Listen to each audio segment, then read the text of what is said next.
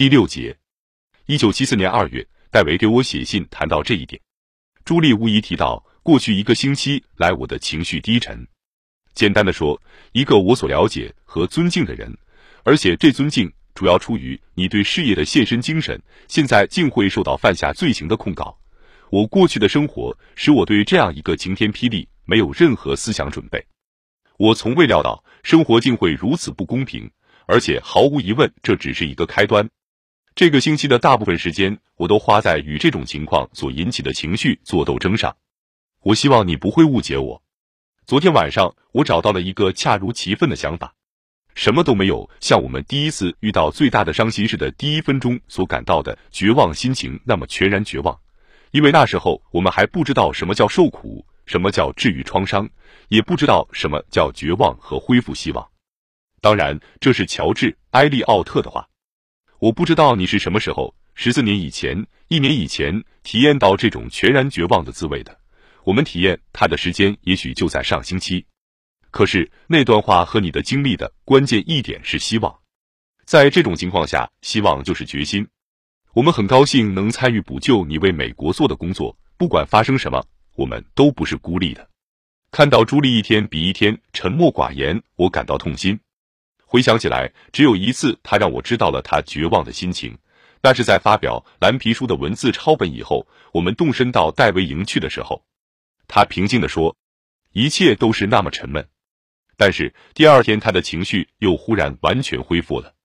不到一个星期，他和戴维决定举行一次记者招待会，来回答对蓝皮书文字抄本的猛烈批评，以及要求我辞职的呼声。现在是不管朋友还是敌人，都在这样呼喊了。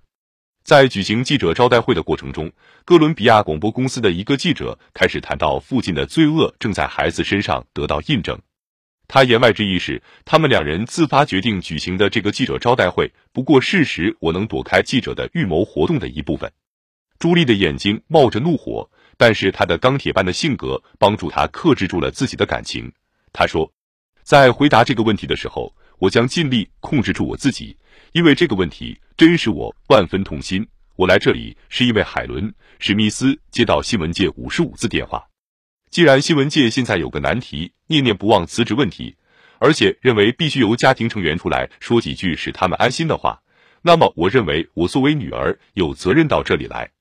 我亲眼见到我父亲这段时间经历的种种遭遇，我为他感到骄傲，所以我也绝不怕到这里来跟报界的任何人谈辞职问题或其他任何问题。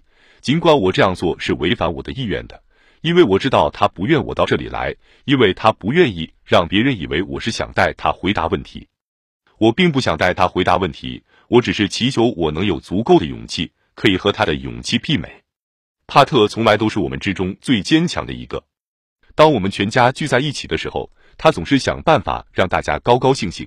同时，他也向全世界表明，在他这个因热情、优雅、随和、体贴人心而受到普遍爱戴的妇女的内心深处，还蕴藏着我相信在整个美国政治史上无与伦比的坚强的性格。如杰里·福特所说，帕特是全世界的第一夫人。三月十一日，他作为我的代表最后一次出国访问。这一次，他访问了巴西和委内瑞拉，一路上凡是见到他的人，无不为之倾倒。然而，在他乘飞机回国途中，记者马上逼他谈水门事件，要听听去年一年他到底经受了多少痛苦，他的日子是多么难过。我真不愿意谈这件事，这完全是个人的私事。他说：“为什么要在这次旅行中谈这个呢？”